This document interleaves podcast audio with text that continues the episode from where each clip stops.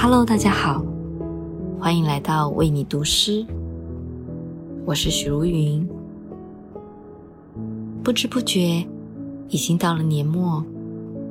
虽然时间并不会间断，但年月的分割，仿佛在教会我们结束与开始、告别与新生的意义。今晚，我想为你读一首埃斯特·杨斯玛的诗歌作品《初始》。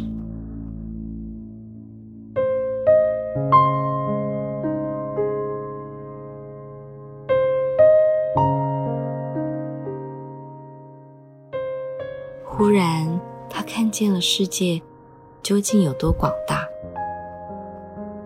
空无是他曾料想的道法。事物比他曾以为的更为满意，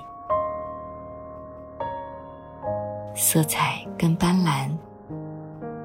透过他曾在其中发现了自己的玻璃，他看到贝壳的内里、形式和纯粹的它本身，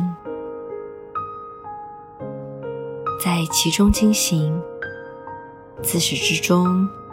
一道可能性之彩虹，吹散，流溢进生命，遗失，而后又复得。在岁月与他周身上下变涂，他们的贝母珠光之后，曾经那般脆弱。